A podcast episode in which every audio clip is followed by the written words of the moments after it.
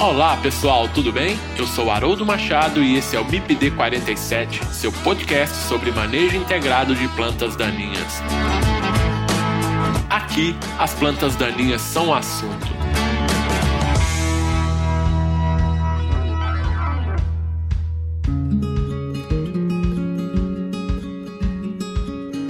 Pessoal, quem quiser interagir com o MIPD 47 pode fazer isso através do Instagram MIPD47, nos mandando directs. Vocês podem mandar e-mail para o mipd47podcast@gmail.com. Vocês podem ouvir o MIPD 47 através do site mipd47.com.br. Acessem o site e confira nosso conteúdo mipd47.com.br. E estamos também nos principais agregadores de podcast.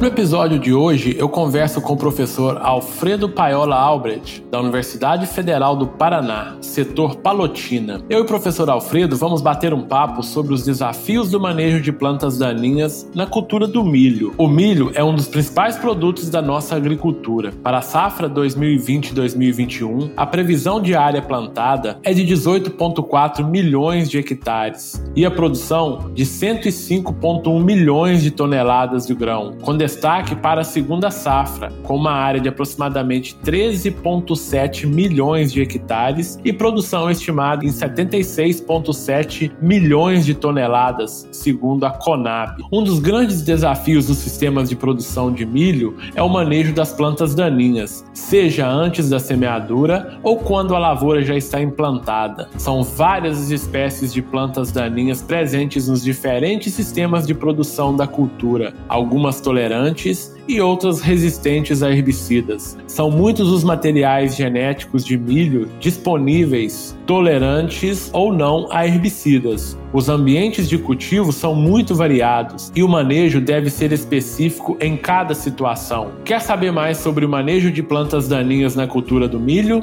Fique com a gente e ouça esse episódio do MIPD 47.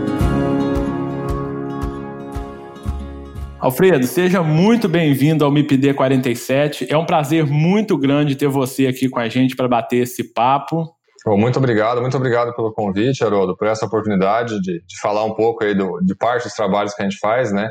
Nessa excelente iniciativa aí que você coordena. Né? Eu que agradeço a sua participação, né? Essa, esse tempo de correria, já aí é, a gente está aí no, no, início, já indo para o meio da, de, de, safras aí, né? Então a gente sabe que, que parar um pouquinho para conversar é, é, é, necessário, né? O Alfredo, e antes da gente começar a conversar um pouquinho especificamente sobre o manejo de plantas daninhas na cultura do milho, você pode é, se apresentar para os nossos ouvintes, por favor, falar um pouquinho de você, falar um pouquinho do, do seu grupo de pesquisa, né, do Supra Pesquisa. Sim, sim, vamos lá então. Mais uma vez, obrigado pelo convite, parabéns pela iniciativa. A gente estava até falando anteriormente aqui, a gente sabe o quanto de tempo, energia que tem que se despender para uma ação desse tipo, né? Então, parabéns mais uma vez, né, por essa, essa iniciativa aí que, é, que eu, eu já ouço há algum tempo, né, os podcasts é, do MPD47. Então, assim, muito produtivo, muito legal isso daí. Então, parabéns e continue aí com essa iniciativa. O que depender da gente, que precisar da gente, a gente puder contribuir, fique à vontade sempre, né? E aos, aos ouvintes que estão nos, nos escutando nesse, nesse momento, né? Então, meu nome é,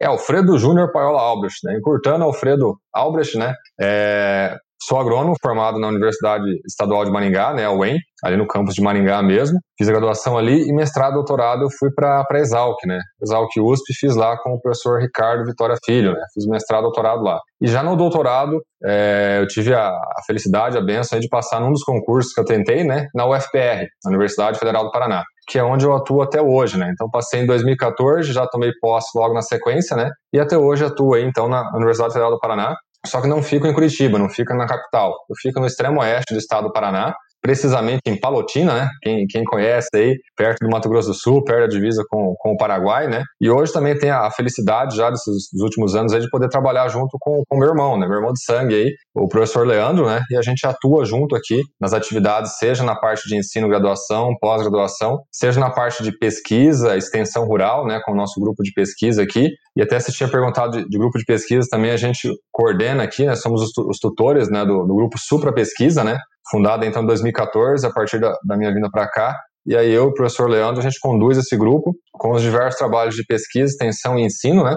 E também temos aí o, canal no YouTube, né? Então já fica de antemão, no, no, decorrer a gente pode falar mais, no final, né? Fica aí já o convite para quem está nos ouvindo. A gente sabe que, que esse, esse podcast seu tem um alcance muito bom, muito legal, né? E aí fica o convite para quem está nos ouvindo aí, é, acompanhar nosso canal no YouTube. Só digitar lá no, no Google ou no YouTube mesmo, professores Alfredo e Leandro, vocês vão achar o canal lá, que fala basicamente focado na área de ciências fanzaninhas. Também um pouco aí a parte de maneiras de tratos culturais, de algumas grandes culturas, mas no que tange a parte de planzaninhas, né? Então fica o convite lá, estamos aí quase chegando nos, nos 5 mil seguidores no canal, né? Legal. Quem tiver interesse, é, é, curta, compartilha, siga o nosso canal, que a gente fica muito feliz essa, com essas informações estarem podendo ser difundidas. Né? Muito legal, Alfredo. Eu acompanho vocês também, eu sigo vocês lá e sempre acompanho os vídeos que vocês postam, né? Vocês produzem muitos conteúdos. Eu falo vocês aí, eu estou colocando também é. o seu irmão Leandro aí, né? Na equipe, né? Que vocês fazem parte dessa equipe, de, dos estudantes, né? De pós-graduação, de graduação, enfim, de toda a equipe. É, então, quem quiser acompanhar vocês lá no YouTube, pode digitar também, né? Supra Pesquisa, que já vai direto também para o canal de vocês. Pode e eu,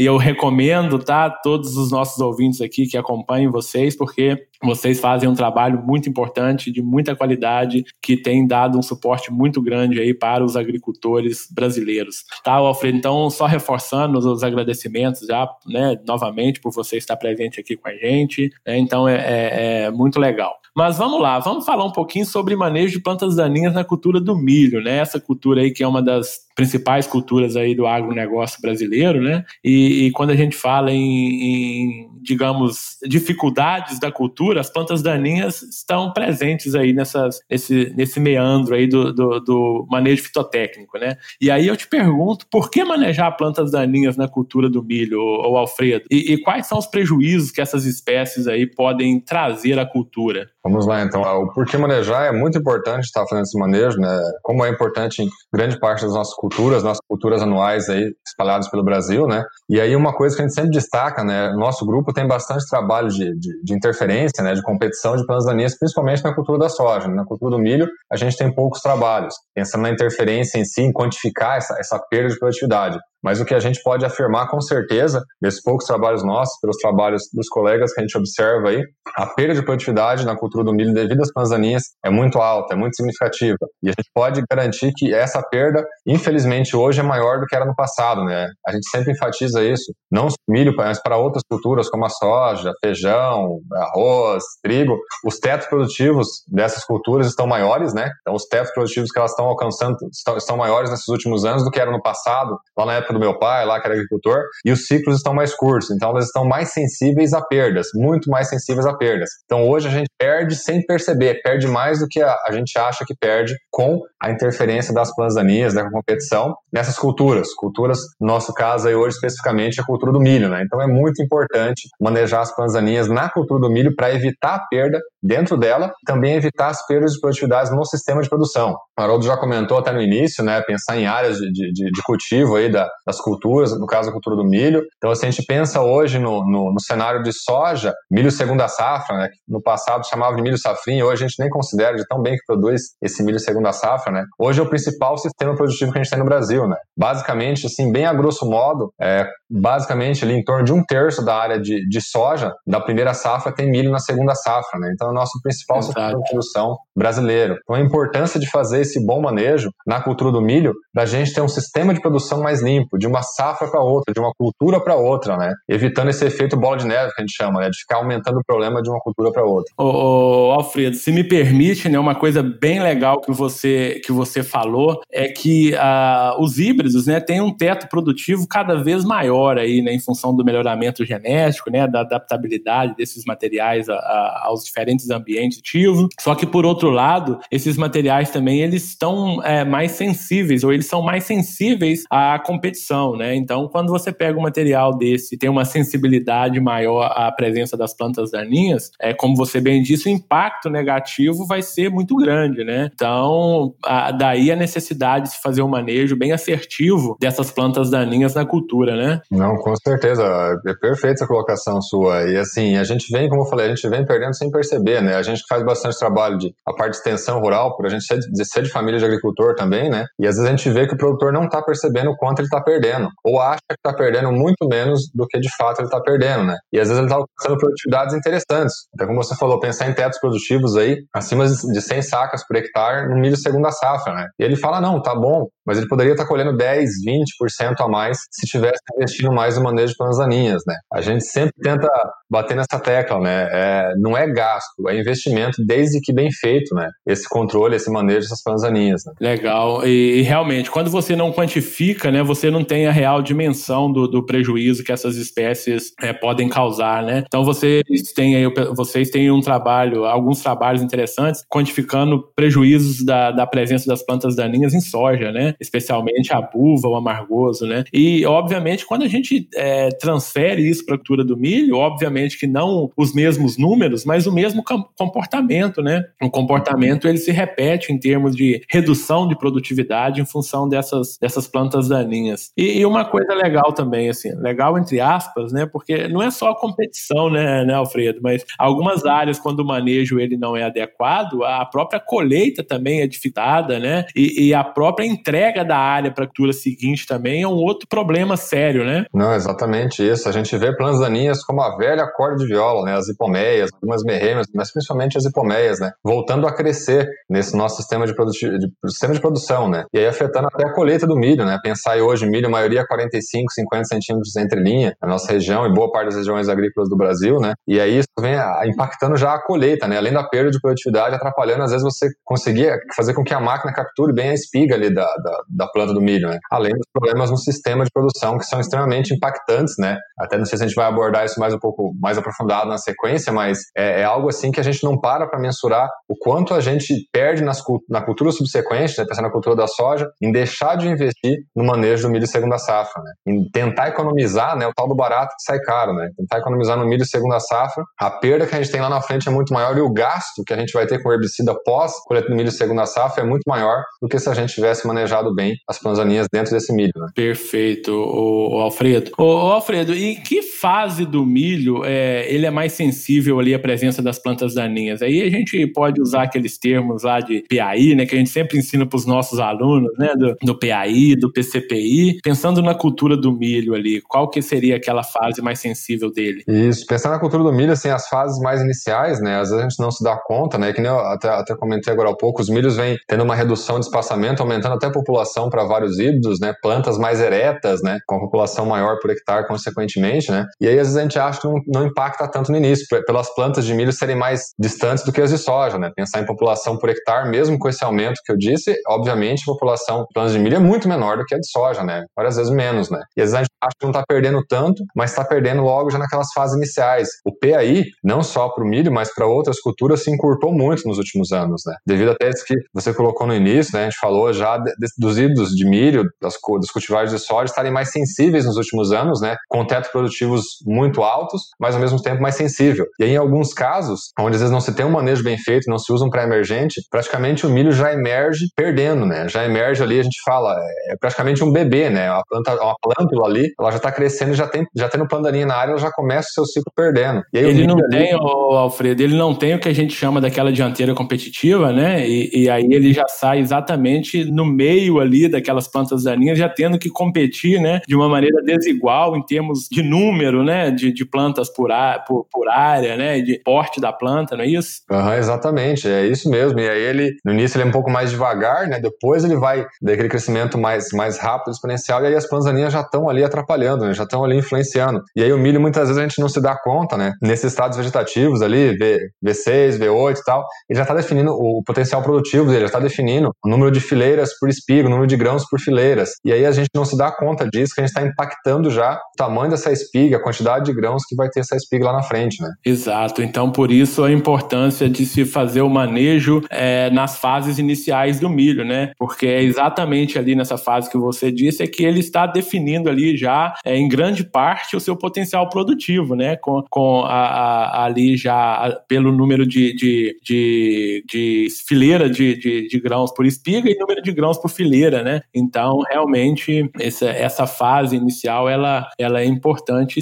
E, e aí, para a gente entender um pouco mais, o, Alfredo, sobre o impacto dessas plantas daninhas, você já começou a falar no, no início da nossa conversa, mas a gente precisa entender entender melhor é, os sistemas de cultivo do milho, né? Para a gente entender o impacto que essas plantas daninhas podem causar. Pensando aí no milho, quais são as principais épocas de cultivo? Né? E você já, já falou um pouco sobre isso. E qual que é o impacto dessas épocas, né, de se cultivar milho nessas diferentes épocas na dinâmica dessas plantas daninhas? É, no Brasil a gente vai ter basicamente aí o, o milho verão, né, que alguns chamam, né, o milho primeira safra e o milho segunda safra. A área, a área de milho primeira safra, de milho verão é bem menor do que a área de milho segunda safra, né? Então, vai pegar estimativas aí, acho que no início até você colocou, mas pensar aí, alguns falam de 4, 5, 6 milhões de hectares no milho verão e no, no milho segunda safra, né, que seria aí o milho que alguns chamavam no passado de milho safrinha, isso pode ser ali quatro vezes, três, desculpa, três vezes o tamanho ali, então chegando ali a 12 milhões de hectares. É, a gente tá, tem uma previsão só para te dar o número, né, para relembrar aqui, é de 13 milhões de, 13,7 milhões de hectares aí a previsão para safra 2021, né, então só para, de, de, um total de aproximadamente 18,5 milhões de hectares, né, então daí dá para a gente ver a grandeza da segunda safra, né. Sim, sim, é praticamente ali, vai pensar em quase três vezes ali o que tem na primeira safra na, na segunda safra, né, e esse milho exato, segunda safra é, é, assim, se cresce muito o investimento, né? Que nem a gente falou, assim, no passado chamava de milho safrinha, mas vai pegar regiões como uma, uma parte do oeste brasileiro, né? Não só o oeste do Paraná, mas o Cerrado como um todo ali. Esse milho segunda safra, ele entra em janeiro já, né? Em alguns anos agrícolas aqui na região, eu pude presenciar o milho segunda safra até no final de dezembro já, com a soja que entrou ali no início de setembro, né? Foi colhida soja de ciclo super precoce ali também. Colhida no final de dezembro, esse milho já entrou, e aí é um milho praticamente um milho safra, né? Porque um milho, milho safra, safra do tardio, né?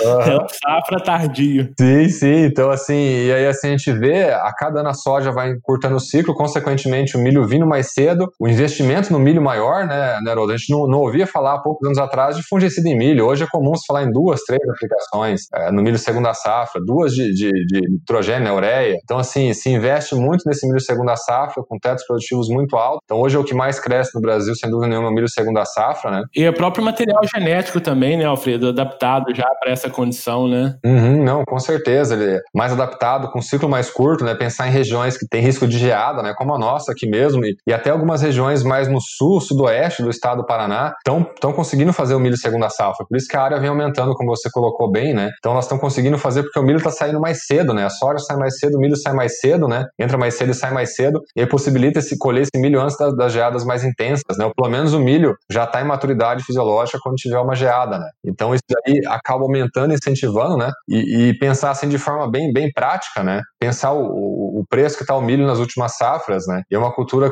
alcançando boas produtividades torna bem, bem remunerada, né? Pensar na soja, o sistema soja, milho segunda safra hoje, é, não é à toa que ele é o principal sistema de produção que a gente tem no Brasil, né? Porque ele é um dos que mais possibilitam rentabilidade. Né? Então ele tem duas grandes safras na mesma área. Ele tem a safra, ele tem a soja, né? E, e aí depois ele vai ter o milho, né? Na grande maioria das áreas. É, exatamente. É como alguns agricultores, amigos nossos aqui dizem, né? Se você quer fazer uma tecnologia dar certo, faz ela dar dinheiro, né? Faz Exato. ela adaptar bem, né? Então você fala, ah, fazer rotação, às vezes, né? A gente sabe que é extremamente importante, só que é difícil você quebrar essa sucessão do milho, de soja, milho segunda safra, com uma cultura que possibilita uma rentabilidade ah, próxima a isso, né? Então é, é, um, é um desafio que, de fato, a gente assume, né? Trabalha com isso, só que é um desafio bem grande para nós, né? Bye.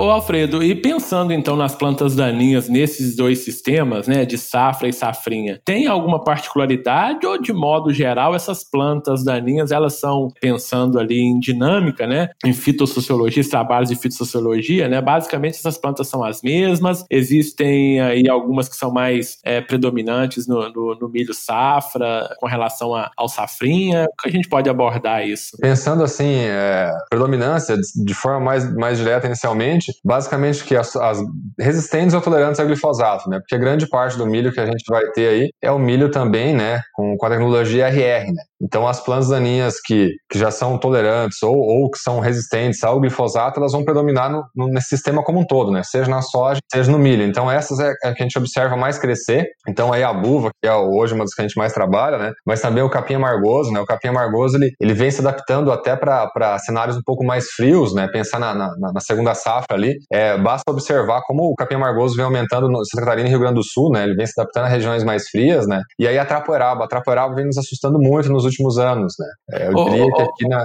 Oi, pode falar. Ô, Alfredo, só se me permite, você está citando aí o amargoso, a buva, a trapoeraba, essa seria uma, uma próxima pergunta que eu iria fazer para você. Ah, então eu já encaixo ela aqui para a gente não perder, para que você não perca o seu raciocínio. Quais seriam então hoje as principais plantas daninhas problema? Eu não vou nem falar na cultura do milho, porque eu acho que a gente não pode ser específico a esse ponto. Eu vou falar no sistema de produção de milho. Quais seriam os principais problemas? Você já começou a falar nelas aí, de, de, certa forma. Uhum. Então, é, é, basicamente essas, né? Então, a gente, como a gente tinha falando, a bulvo, o capim amargoso e a trapoeraba, se fosse para listar hoje, é, não só na nossa região, mas nas várias regiões que a gente atua, né? Essas são as três mais problemáticas, né? A bulva de forma, no momento, agora de forma imediata, na nossa região específica que mais está incomodando, né? Mais trazendo dor de cabeça, mas logo atrás o capim amargoso e muito próximo ali vai ter a trapoeraba, né? A trapoeraba, como eu vinha dizendo, vem crescendo muito, nos preocupando muito. A gente vê, ela já tem a sua tolerância, né? A glifosato, a gente vê a dificuldade crescente dela de controle com glifosato 2,4-D, que é essa mistura clássica aí, né? Essa associação clássica. E aí se necessita aplicações sequenciais e, e, e essa planta, ela fica de uma cultura para outra, né? É, assim como a, o capim amargoso, a buva, ela dá o ciclo, beleza, dá semente, a, incomoda um monte, depois vai ter outro ciclo, mas enfim, agora a trapoeraba, ela fica ali, né? Ela ramifica, ela dá semente aérea subterrânea subterrânea, e aí fica atrapalhando no sistema como um todo, né? Pensar nesse milho, como eu comentei, que sai, às vezes entra cedo e sai cedo, né? Às vezes a gente tem situações em que o milho sai final de maio ou junho já.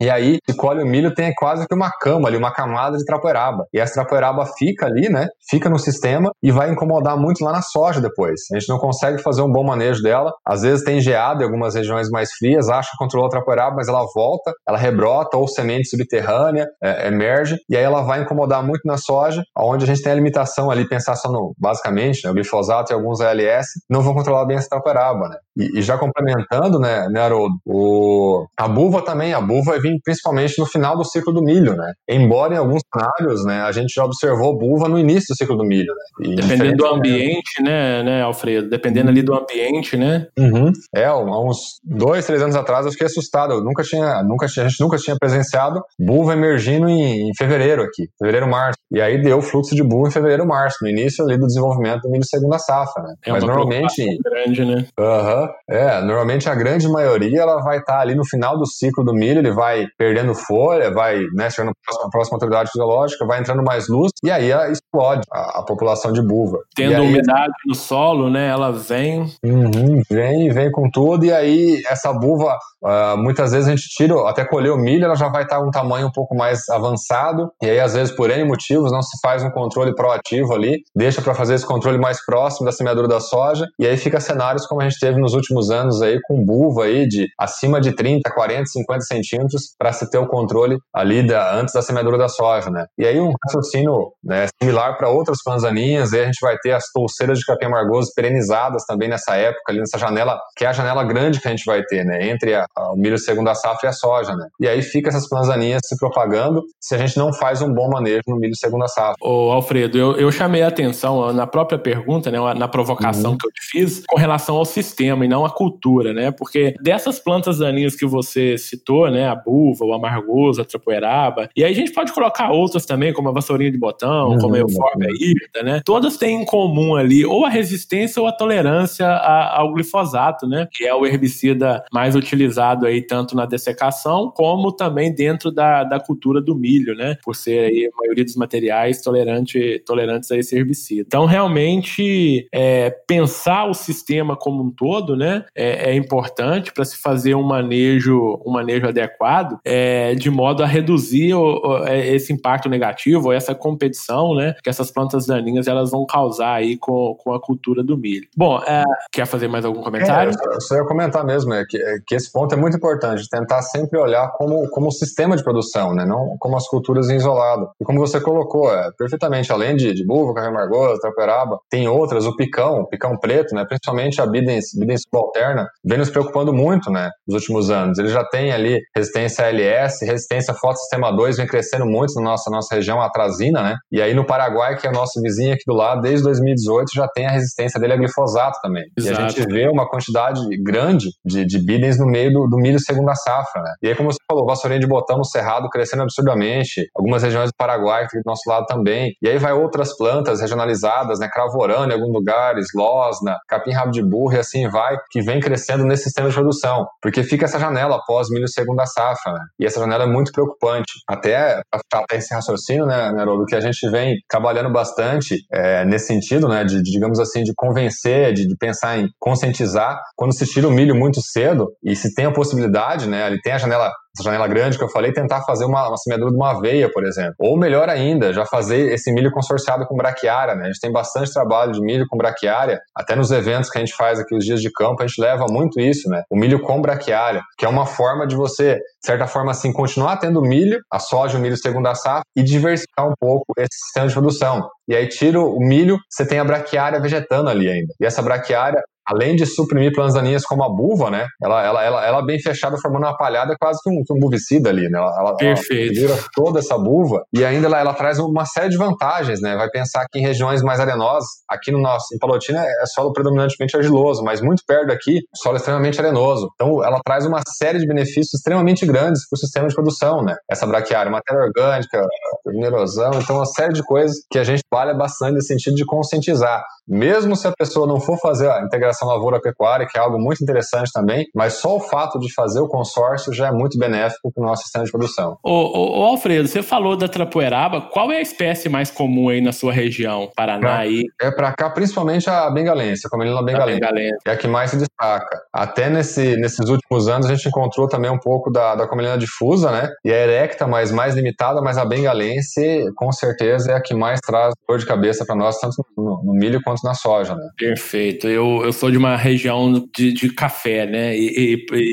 e, Trapoeraba a gente já convive com ela há muito tempo, né? É uma das principais também lavouras de café, né? Então, realmente, ela tem, tem tomado espaço aí em outras áreas também uhum. importantes, né? como Sim. sistema de produção de soja e milho, né? Uhum. É, o meu pai sempre falava, ah, plandaninha, Trapoeraba, Caruru, né? De, de, terra mais fértil, mas o nosso sistema de produção com, com a nossa tecnologia que a gente tem hoje, ele está mais, mais fértil, ele está mais mais corrigido. Então, plantas como a trapoeraba, o caruru, que a gente tinha até esquecido de mencionar anteriormente, vem aumentando muito, nos preocupando muito, né? Não só no Rio Grande do Sul, mas o amarantos híbridos está aqui pertinho da gente, né? E aumentando absurdamente, né? Então, assim, nos assusta muito, né? Esse aumento dessas plantas daninhas. Ô, ô, Alfredo, eu sei também que você acompanha muito, né, o nosso vizinho aí, o Paraguai, né, com relação a, essa, a, o manejo de plantas daninhas, problema de algumas espécies resistentes, né? O é, que que você é, pensa? É, eu até uma vez eu fiz essa pergunta pro Rubem, né, professor Rubem, lá do Maringá, que já esteve aqui no podcast também. É, qual é o risco de, por exemplo, o picão preto, né,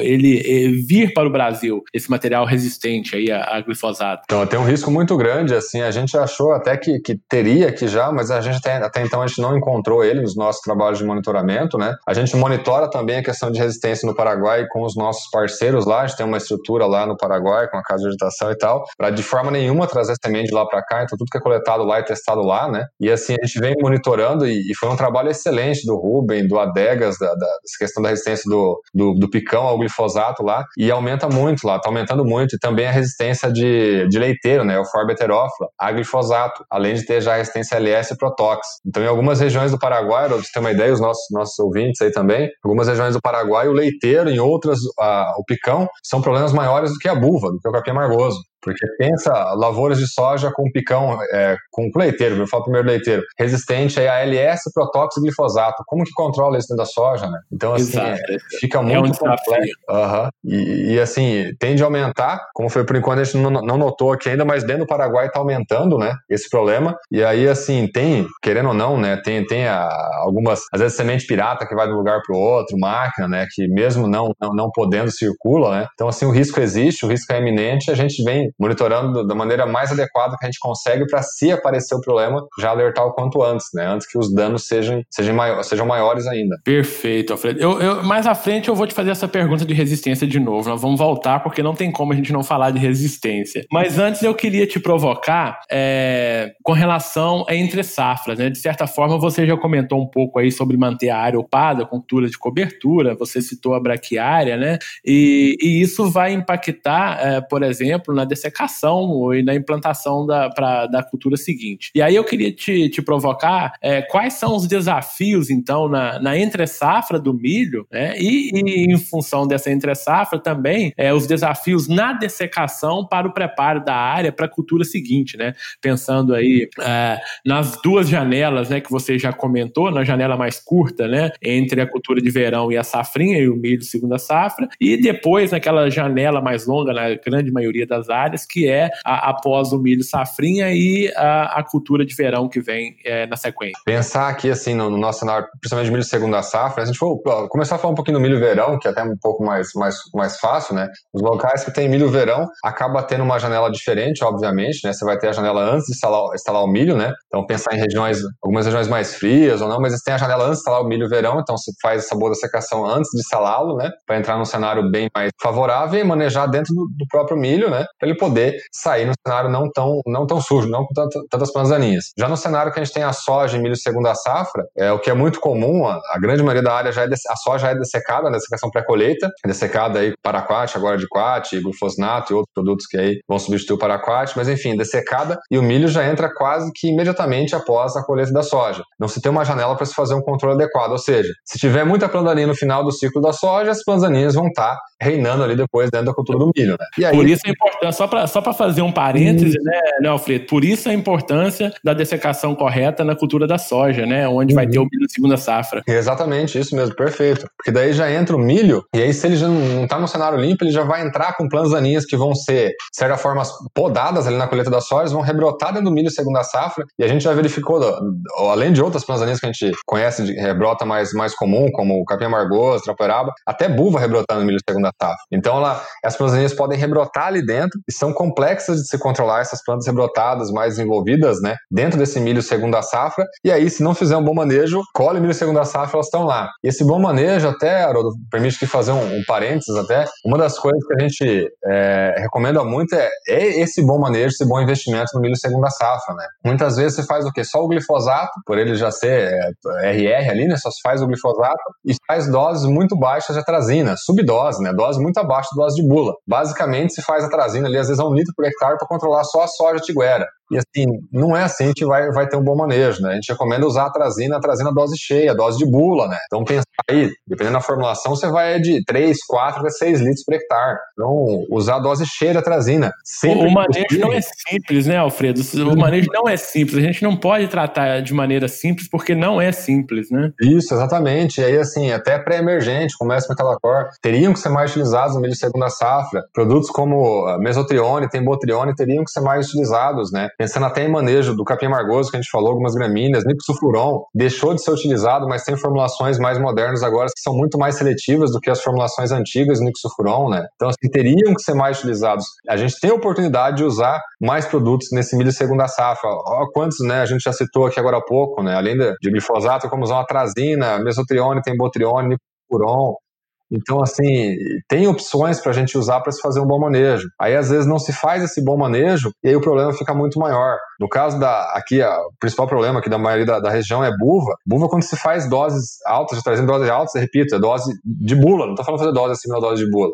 Quando se faz a dose máxima de bula, é, ou até em alguns casos a gente posiciona aqui, Haroldo, sequencial de atrazina, mas a sequencial, somando as duas, vai dar a dose máxima de bula, né? Porque por N motivos, às vezes por tecnologias de baixa vazão, não se faz, é, a dose cheia não consegue se fazer a dose cheia de uma vez só. E a gente lembra que o milho, no início do ciclo dele, tem muito problema com percevejo. Aí você faz uma aplicação mais cedo ali, já faz uma parte da, da e depois uma aplicação mais tardia, mais tardia que eu digo ali, a primeira ali em V1, V2, vai fazer a segunda lá próxima entre V4 e V6, faz a segunda parte da Esse milho, a gente tem trabalhos com isso, né, trabalhos de pesquisa, sai num cenário muito mais limpo, com menos buva, e as buvas que tem no meio desse milho, elas estão menores quando você colhe o milho. Em áreas que a gente e, e é mais, obviamente, né, Alfredo, que a gente sempre fala, né, a buva menor é mais fácil de ser controlada, né, uhum. então tem essa vantagem, né.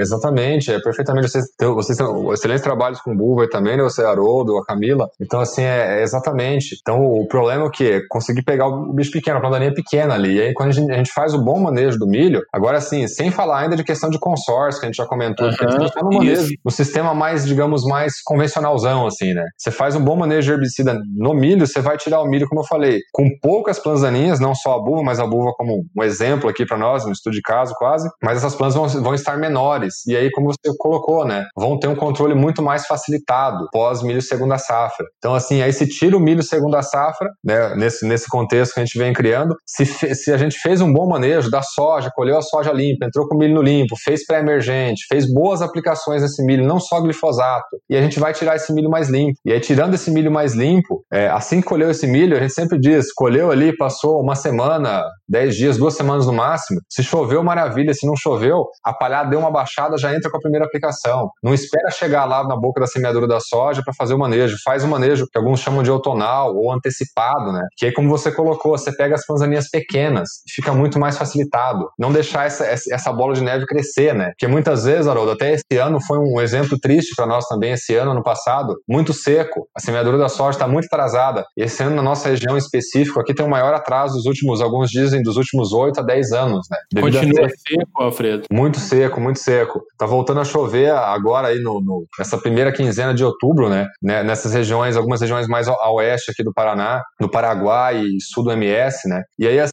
quem não fez esse manejo antecipado está sofrendo, infelizmente, muito, porque essa buva tá grande. Tem áreas, Haroldo, que tá indo para a quarta ou quinta aplicação nessa buva. E aí, assim, tempo seco, como eu disse, tá seco, né? Tá quente, aí a, a tecnologia da aplicação, a forma da aplicação já não fica boa. Então, assim, a importância de fazer o manejo proativo, o manejo consciente, tirou o milho safrinha, como eu falei, esperou um tempinho, a palha deu uma baixada, já faz a primeira aplicação, porque às vezes a gente entende como, até como, como, como família de produtor também, ah, vou esperar planta, mais para a plantaninha sair todo debaixo da palha. Não, faz a primeira para pegar o que está fora da palha. Depois é, uma coisa depois... Você, e uma coisa que você falou, né, Alfredo, você perde o time da aplicação, então você perde o tempo ali da, da do, pensando no ponto de vista da, da, da planta daninha, né, do, da, do desenvolvimento dela, da, da, da, altura, enfim. É, e aí uma coisa importante que você falou também, que é a questão da tecnologia de aplicação, né, relacionada à tecnologia de aplicação.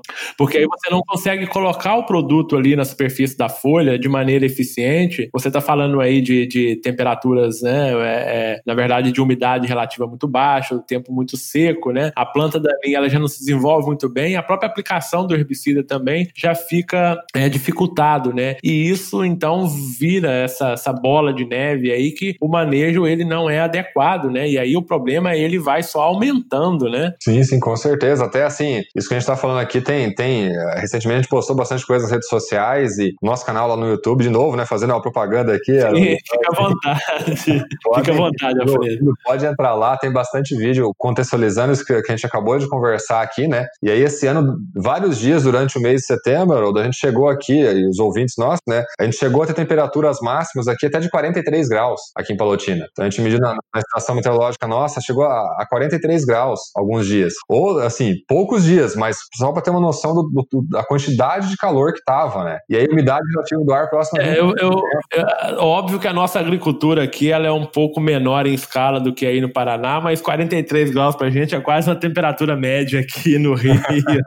mas obviamente que em termos de cultura, né, tem uma, uhum. tem uma diferença considerável. Não, é exatamente. E aí, assim, pensar em fazer aplicação, né, Haroldo, assim, em áreas extensivas, né, com uma temperatura dessa, a gente estava aplicando os nossos experimentos durante o mês de setembro até as 9 horas da manhã no máximo, porque passava das 9 horas da manhã, a temperatura começava a subir absurdamente, a umidade relativa cair, e aí não tem tecnologia, né, né, Alfredo? A tecnologia ela te permite aplicar uma condições é, é, não tão adequadas assim, mas também tem o seu limite, né? Tem, tem seu limite. A gente diz, a gente não é contra baixo volume, que é algo que vem crescendo muito, mas se for fazer o baixo volume, tem que estar muito atento, né? Quanto menor o volume, maior o risco, né? Como a gente está falando, volume de calda muito baixo, pensar em temperaturas altas, umidades ativas baixas, querendo ou não, a gente está mais sujeito ao risco. E aí a gente viu muitos aplicações acontecendo nesse, nesse período seco. E aí não se tinha um bom controle, aí, aí caía tudo na conta da resistência, né? Sim, de fato, a resistência existe para diversas espécies, como a gente falou, mas não é tudo a resistência. Às vezes a, a condição de aplicação, e como a gente falou agora há pouco, né, você colocou o tamanho da planta, né? É muito importante também. Então a gente perde alguns detalhes que fazem a diferença assim lá na frente. Legal, legal, Alfredo. Ô, Alfredo, de certa forma você também já comentou, mas eu vou te fazer essa pergunta um pouco mais direta. Uh, qual que é a importância do uso dos pré-emergentes aí na cultura do milho? É, é uma ferramenta é, que está sendo bem utilizada pelos produtores? A gente está vendo isso na soja, né? Na soja, é, é, os produtores eles estão aprendendo a usar pré-emergente agora, né? E, e, no milho, o que, que você tem observado? Então, no milho, assim, o cenário é um pouco mais assim, até, até complexo, porque quando a gente fala em pré-emergente, a pessoa pensa na atrazina, né? Ah, atrazina e tal. Então, acaba se resumindo na atrazina. E como a gente acabou de falar agora há pouco, em muitos casos se usa subdose de atrazina, né? Então, assim, é um cenário muito complexo pensar em pré-emergente clássico ali de fato, ou produto dose cheia para ter o efeito, o efeito pré-emergente que a gente quer, né? Como a gente falou, né? De fazer o bom posicionamento, seja da atrazina, que é o mais comum, ou de outros que têm efeito pré-emergente também, alguns inibidores da biocina de e tal, para se ter um efeito de verdade desse pré-emergente e o efeito da pós-inicial, que, que, que alguns desses têm também, né? Então, é um uso muito limitado do que se refere a posicionamentos que possibilitem o efeito pré-emergente, né? Porque às vezes usa o produto tem efeito pré-emergente, mas uma dose baixa, de uma forma não tão adequada do ponto de vista agronômico, né? Perfeito. Nossa, Alfredo, que legal aqui essa conversa, tá, bem, tá muito produtiva. É, eu, a gente já comentou aqui durante a, a, a nossa conversa, né? Mas é, é, impossível a gente não dedicar um tempo exclusivo para esse assunto, que é com relação à resistência de plantas daninhas a herbicida. É, e aí talvez a gente pode colocar no mesmo bolo a, a plantas daninhas resistentes e algumas também aí tolerantes. Que de certa forma a gente já comentou nessas dessas duas desses dois tipos de plantas aí a, a, a alguns herbicidas. Mas qual que é o impacto de, dessas plantas aí pensando principalmente em resistência é, para a cultura do milho, Alfredo? Então as plantas vão ser basicamente essas que a gente comentou, né? Como você mesmo disse, né? Então pensar aí desde de buva, capim amargoso, pensando em, em resistência, né? Então buva a, a diversos mecanismos de ação diferentes, capim amargoso basicamente é glifosato, mas a cada, a cada momento ali mais perto da resistência desse capim amargoso a agraminicidas também, né? A gente vem observando, a gente tem até trabalho, uma tese de doutorado de um orientado nosso com essa suscetibilidade diferencial do capim amargoso, né? Agraminicidas, né? E aí, outras tolerâncias, como a gente falou, troperável, açaí de botão, e, e, outras espécies resistentes, como a gente falou, caruru, picão, leiteiro, né? Então vem impactando muito, sim, no, no, no milho safrinha, né? Devido à resistência principalmente a, glifosato, várias dessas, ou tolerância a glifosato, e o glifosato é muito utilizado, de fato, né? E aí falta, de novo, a rotação de produto, utilizar mais outros herbicidas no milho, que o milho permite isso. Não que eu seja, assim, totalmente contra o milho RR, mas eu acredito que ele não trouxe tantas vantagens ao sistema no que se refere à rotação de mecanismos de ação, né? O milho RR acabou gerando uma zona de conforto, né? E aí. É isso que eu sempre falo, Alfredo. É, a tecnologia ela funciona, né? É mais fácil aplicar o glifosato na cultura, né? E, então isso me coloca numa zona de conforto muito grande e às vezes eu não mensuro qual o problema que isso pode ser gerado lá na frente, né? Sim, sim E a gente está pagando por isso, de certa forma, agora, né? Uhum, não, é exatamente, né? E aí, assim, a, a gente vai cansando ali a, o glifosato, né? Isso pode acontecer com outros moléculas futuramente também. É importante ter esse cuidado. E é, é o de sempre, né? Rotação, rotacionar o produto. E como a gente falou, né? Sempre que possível, tentar diversificar um pouco. A gente sabe que é difícil tirar o milho segunda safra, como a gente já falou, pela rentabilidade e tudo, mas tentar, né? Diversificar um pouco mais. Se não tirar o milho segunda safra, fazer o consórcio, né? Nesse milho segunda safra ali com, com a braquiária. Tem outros tipos de consórcio que a gente vem trabalhando também, mas mais, mais assim, inicial ainda, né? Com crotalares e outras coisas mais. Mas com braquiária, de fato, está muito mais robusto os resultados que a gente né? Muitos têm medo de usar a braquiária por, por a braquiária competir com o milho, mas hoje a gente tem diversos. Mas bem manejada, né, Alfredo? Ela bem hum. manejada não tem problema, né? Uhum, o time e... ali da aplicação do herbicida, uma subdose ali, né? Isso, então. É, exato, perfeito. Assim, subdose de alguns herbicidas, o time de aplicação deles, né? A gente consegue manejar bem esse sistema com esses sistemas de consórcio. E como eu falei, tirar o milho mais cedo, colocar uma aveia, colocar uma cultura de cobertura, um mix, né? Os mix vêm crescendo muito, isso é muito legal, né? Pensar aveia com nabo e tal. Então a gente a gente tem que tentar investir mais nisso no que se refere ao, ao manejo integrado de plantas. Ô, ô, Alfredo, eu vou linkando aí essa conversa nossa de resistência, né? Uma das da, das tecnologias que tem aí surgido também é, de certa forma, está atrelado aí à resistência são as culturas aí, ou, ou milho geneticamente modificado tolerante a herbicidas, né? Você falou aí do glifosato, né? E de certa forma essa simplificação do sistema que tem levado ao surgimento aí, à seleção de alguns biótipos de, de plantas resistentes. E aí eu já te pergunto, né? E as novas tecnologias, o que que tem de novas tecnologias aí de, de milho tolerantes a herbicidas e, e, e o que que você acha que isso vai impactar no manejo das plantas daninhas? Sim, sim. Então, é, essa é uma pergunta bem interessante também, né? Uma pergunta bem, bem pertinente no momento que a gente fala, discute tecnologia, né? Pensar em soja, isso extend, enlist e tudo mais, né? E no milho também isso muito nos preocupa, entre outros fatores, né? Pela questão do milho tiguera, né? Que é algo que, que também impacta demais, né? O milho tiguera ali, o milho voluntário, né? É, que fica dentro da soja, depois ele causa uma perda de produtividade muito grande na soja, ele vem em diversos fluxos, né? A gente, ano passado, a gente mensurou, teve áreas aí com sete fluxos de milho vindo depois, né? Milho voluntário, né? Vindo ali na, no início do ciclo da soja durante. Sete é, fluxos? Sim, então assim, é muito louco, porque você pega ali o milho grão, né? A parte da espiga, a bolacha, os produtores chamam, a espiga inteira sem palha, a espiga inteira com palha, isso vai proporcionando diversos fluxos. E aí, em muitos casos, o produtor tenta, né, por um lado, pensar em economizar uma aplicação de graminicida, né? Seja ali FOP ou DIN para controlar o milho tiguera, e aí esse milho interfere muito na soja, né? E aí, como eu falei, são vários fluxos, às vezes você aplica uma vez, tem que aplicar outra, o graminicida, então assim, impacta e preocupa muito os produtores o milho, o milho, o milho tiguera, né? E aí nesse de milho tiguera, até recente, uh, antes não era tão utilizado o glufosinato, né? Pensar aí o monoglufosinato, o glufosinato, né? É, mas agora ele vem aumentando o uso dele, seja pela questão da resistência da buva e a paraquat e de quat, seja agora com o banimento do paraquat, né? E aí aumentando o uso do glufosinato, até semana alguns colegas mandaram mensagem, ah, apliquei glufosinato, tem uns milho aqui, não morreu, né? Mas a gente lembra que uma, uma parte dos, dos híbridos que a gente tem no mercado, eles já têm a tolerância ao glufosinato, já são LL, né? Então, Exato. Então, assim, pensar em, em, em, empresas e tecnologias, grande parte delas já tem o, o tal do gene PAT, né? Que vai expressar ali a enzima PAT, vai essa metabolização do, do, glufosinato não, não vai morrer, né? Até assim, é algo que a gente falava muito nos últimos anos que tinha que explorar mais o uso do glufosinato no milho, né? No milho que permite o uso dele, né? O milho que tem essa tecnologia. Porque é uma opção interessante no milho, além de, das que a gente já falou anteriormente, né, Haroldo? Até para complementando aqui, para se usar nos milhos que são LL, usar o glufosinato, porque ele vai ter um controle bom sobre várias folhas largas, praticamente todas, desde que sejam pequenas ali, né? E também várias folhas estreitas, principalmente quando elas estão pequenas, né? Um excelente produto para entrar nessa jogada que a gente falou de rotação, não usar só Mas, ele também. Né? Principalmente para ele, né, Alfredo, o time da aplicação também é importante, né? Igual você já disse, pegar as plantas daninhas mais jovens ali, menores, né, para ele ter uma eficiência maior, né? Exatamente, pegar as plantas daninhas pequenas, né? Então, assim, ele é uma, uma ferramenta importante para se usar nessa rotação, né, desse milho que permite. Que é basicamente, hoje a gente for falar algumas tecnologias, é Vitra, Herculex, é, Lep, Core, Core, Core Ultra, né? Então, assim, Exato. são várias tecnologias no mercado que permitem, que tem a tolerância ali, que tem o, o genipat que permite a, aplicar o glufosinato. E é, é, importante, é importante o produtor saber disso e até os técnicos, né, Alfredo? Porque às vezes uh, os técnicos não sabem. E aí, igual você já comentou aí, ele vai aplicar um glufosinato para dessecar essa tiguera e o, glufo, o, glufosinato não vai controlar, né? Então é, é importante saber.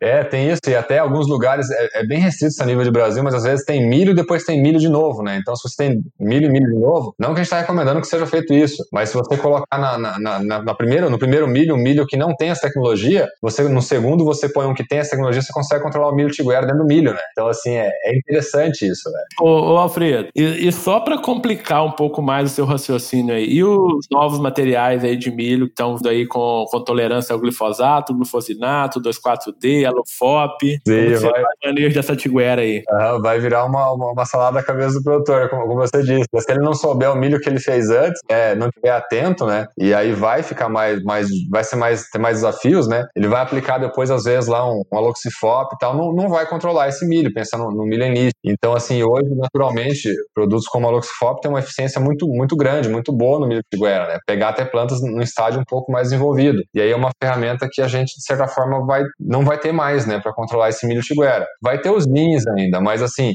vai ficando mais, mais afunilado a coisa, né? Vai ficando... eu, eu, eu acho que é o que eu sempre falo, Alfredo, vai profissionalizando o sistema, né? Não tem lugar para amador. Então tem que conhecer bem as tecnologias, conhecer bem os herbicidas, conhecer bem os sistemas de produção, né? As plantas daninhas para poder fazer esse manejo adequado e obviamente nas culturas, né? A gente não pode falar só do milho, a gente não pode esquecer da soja que vem antes, a gente não pode falar das culturas que vão vir na sequência, seja uma, uma forrageira, né, ali para ficar ali na área, seja a soja que vai entrar depois lá no, no, no, no final do ano novo, né, depois da, da safrinha. Então, assim, é, não tem como, a gente tem que conhecer muito bem o sistema como um todo para poder propor essa, essa esse controle, esse manejo das plantas daninhas de, de forma mais racional, né, e mais correta. É, e até, Haroldo, pensando no próprio milho, né? Às vezes a pessoa fez o milho lá, a gente estava falando agora um pouco de, de milho tecnologia LL, acha que o milho LL não é, aplica um glufosinato, né? E, e, aí mata o milho. A gente encontrou na, na, quase toda a safra, segunda safra aqui, né, Haroldo? A gente encontra pelo menos uma área de alguém que semeou um milho achando que era RR e não era RR. Então, Exato. Então, assim, isso já vem diminuindo, mas a gente já viu áreas já, não é áreas pequenas, né? Áreas significativas. Eu, eu, já vi, eu já vi muito isso aqui também, é, aqui não, né? Na região de Minas Gerais, ali na zona da mata de Minas Gerais, eu vi muitos produtores perdendo, perdendo áreas de, de milho exatamente por isso, né? Por não conhecer a, a, a semente que ele está trabalhando, não conhecer as tecnologias que estão ali, né? Porque uma semente de milho, ela carrega ali muita tecnologia dentro daquela semente. Então, às vezes, o produtor, ele acha que o material é transgênico, né? E, e, e aquela transgenia é de, de, que confere tolerância ao glifosato, mas em muitos casos aí a, a, a tolerância é, às vezes, a praga, né? E aí o produtor acha que, que um milho BT ele pode aplicar glifosato e aí mata uh, o milho, né? Eu já vi muitas lavouras em Minas Gerais também sendo perdidas por isso, né? Falta de conhecimento do produtor e às vezes do técnico também ali responsável pela lavoura. É, exatamente. Um, descuido, como você colocou, tem que estar atento. Isso vai profissionalizar mais, né? Agora a gente vê muitas discussões com relação ao, banimento para né? Lógico, vai ficar mais difícil, mas a gente tem opções, né? Vai ficar mais complexo. Mas, é, esses desafios vão dar uma peneirada no mercado, né? De quem, quem realmente é bom, tem as soluções, tem a, é observador, né? Para poder ter as ferramentas certas ali na, na hora certa. É, agora tem que planejar melhor a dessecação ali da soja, né? Porque o Paraguai tinha uma, uma, uma característica de, de uma dessecação muito rápida, né? E que está vindo para substituir é, é mais lento, então já tem uma já tem que esperar um tempo maior, né, para poder fazer a semeadura do milho, então demanda mais conhecimento técnico. É, e a mesma lógica as novas tecnologias, como você colocou bem, né? Tem que tem que estar tá atento, tem que estar tá bem profissionalizado ali, porque de forma nenhuma a gente é contra qualquer tipo de nova tecnologia, pensando, né, nessas novas que estão para vir no milho, na soja, mas tem que ser bem observadas e bem trabalhadas, né? Elas vão trazer sim ganhos, benefícios, né, vantagens e tal, só que vão ser, ter que ser bem observadas observadas para a gente não ter problemas. A gente vai voltar, né, Haroldo, a um cenário que a gente vivia aí na, na década de 90, né? A, a, complexidade de lidar com planos aninhas que a gente vivia na década de 90, né? A gente tá voltando, já está voltando, na verdade, né? A gente era novinho lá naquela época, né? Mas a gente lembra dos nossos pais, né? Sim, sim. Legal. Ô, ô Alfredo, e não dá para falar também sobre o manejo de plantas daninhas, e principalmente pensando nessas tecnologias, né, que, que tem, que estão vindo aí, é, e não falar de tecnologia de aplicação de herbicidas. Como que você hoje, é, pode, vamos, se você quiser dar uma, uma explanada de modo geral, Brasil, mas principalmente na sua região, né, Paraná e na sua região de atuação, é, que os produtores têm, têm, têm acatado, têm adotado em termos de tecnologia de aplicação, são, é, é um problema, você observa isso nas propriedades, nas lavouras de milho, como que, que você pode abordar esse assunto pra gente? Sim, sim, então, o que a gente vem observando, assim, de forma geral, não só pensando em plantas daninhas, né, na cultura do milho, é uma crescente muito grande dos autopropelidos, né, que permitem uma flexibilidade maior aplicação, daí, no caso, fungicida, inseticida, né? Aplicação aérea aumentando muito a cultura do milho segunda safra, né? Devido a essa questão que a gente falou de aumento de investimento e, e rentabilidade, né? Então, a gente vê evoluindo muito é, a tecnologia de aplicação em vários sentidos, né? No, no milho segunda safra, né? Não só pensando no herbicida, mas também inseticida, fungicida, né? Então, se vem investindo muito em tecnologia de aplicação, só que ao mesmo tempo, é, é interessante, ao mesmo tempo que se vem investindo muito né, em equipamentos muito sofisticados, às vezes a gente peca em detalhes pequenos, em detalhes básicos né? Às vezes em ordem de, de, de, colocação de produto no tanque, pensando em herbicida, quando tem vários produtos ali no tanque, né? E às vezes já tem o herbicida com inseticida, como eu falei, né, anteriormente, ou às vezes a, a, a última de herbicida já quer colocar um, uma primeira de um, fungicida, e assim vai gerando uma complexidade, e aí se comete erros, às vezes, básicos, né, nessa questão toda de, de com, com, com, que abrange toda a parte de aplicação, né? Não só a aplicação em si, mas desde a colocação do produto na cauda, óleo e tal, e a, e a aplicação, o momento da aplicação aplicação, como a gente falou agora há pouco, né? Pegar momentos ali de, de muito calor, baixa umidade relativa, e assim, o, a questão do baixo volume vem crescendo muito, né? Isso Alguns eu já ia colocar agora, isso eu já ia colocar agora nessa conversa. Também uh, o baixo volume, ultra baixo volume também tem aumentado muito, né? E é. aí que a gente tem observado também problema de incompatibilidade em cauda, uhum. né, de produtos, né, relacionado a esse, essa redução de volume de cauda, né? Uhum, exatamente. E a gente pensa em produtos, como a gente falou agora há pouco, da atrazina, né, que exige doses é, significativas, doses maiores, eles chegam Sim. até 6 litros por hectare, né? E aí o, o, ultra baixo volume terrestre que você colocou aí, que é um termo até, às vezes, interessante, né, se chamar de ultra baixo volume terrestre, né? Então a gente vê aí situações chegando aí a, condições de, de 15 litros por hectare, né, 30 litros por hectare, né? Então, assim, é um volume muito baixo. Como eu falei, a gente não é contra e, assim, se usar o baixo volume de, de, de, qualquer jeito e tal, né? Mas o que a gente pede sempre é muita atenção. Quanto menor o volume de cauda, maior o risco, né? Que você Perfeito. tem. Então a gente sabe de, de, áreas que o pessoal faz baixo volume, né? Não até o ultra baixo volume, mas o baixo volume ali, e fica bom. Mas desde que obedecidas uma série de fatores, né? E aí, assim, é aquela fasezinha, né? Quanto menor o volume de, de aplicação ali, maior, mais sujeito a risco você tá. Maior o risco tem de você errar nessa aplicação de não atingir o alvo, de não atingir o alvo na quantidade necessária de produto, né? E aí aplica, no, no caso de herbicida, né, né, Haroldo, aplica uma subdose, uma subdose Exato. ali Pode... vai ser a resistência, né? Exatamente, dependendo do mecanismo, vai ser mais problemático ainda, né? Uhum. Muito Bom, Alfredo, nossa conversa está chegando ao final, né? Nossa, passou muito rápido aqui, a conversa muito boa, muito produtiva. Muito obrigado aqui pela sua participação. É, deixa um recado aqui para os nossos ouvintes. Repete para gente aí o endereço, né, do seu canal no YouTube, por favor. Sim, sim. Vamos lá então. De novo, agradeço a oportunidade.